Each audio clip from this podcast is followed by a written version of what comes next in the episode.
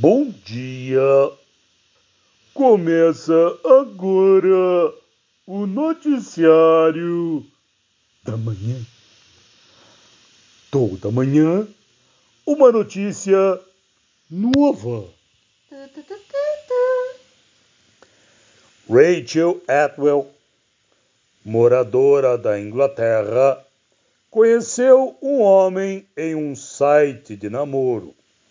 Ele dizia viver numa cidade vizinha à dela, mas que atualmente estava residindo na Ucrânia para trabalhar. Oi, amor. Oi, tudo bem? Explica você primeiro. Não, você, querida. Você, amor. Você, querida. Mesmo nunca tendo o visto, Rachel enviou 45 mil libras, cerca de 334 mil reais, para que o namorado pagasse impostos no país. O amor, você é um show. Depois, ele disse que agiotas estavam o ameaçando de morte por conta de uma dívida.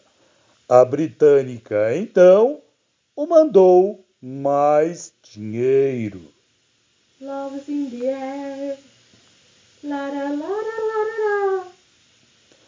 Algum tempo depois, ela acabou descobrindo a farsa.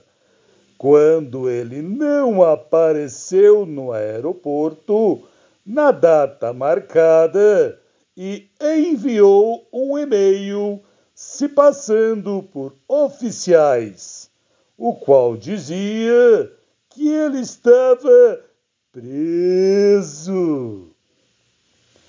Ao confrontar os seguranças do local sobre a tal prisão, eles avisaram Rachel que aquilo poderia se tratar de um golpe.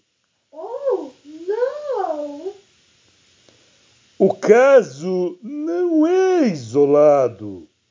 Em 2020, a Comissão Federal de Comércio dos Estados Unidos da América mostrou que as perdas relatadas nos chamados golpes românticos alcançaram um recorde de 1,6 bilhões de reais.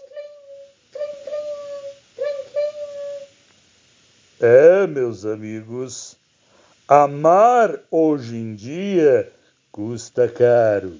Love is in the air. Lararararara. Siga-me para mais notícias. Até lá.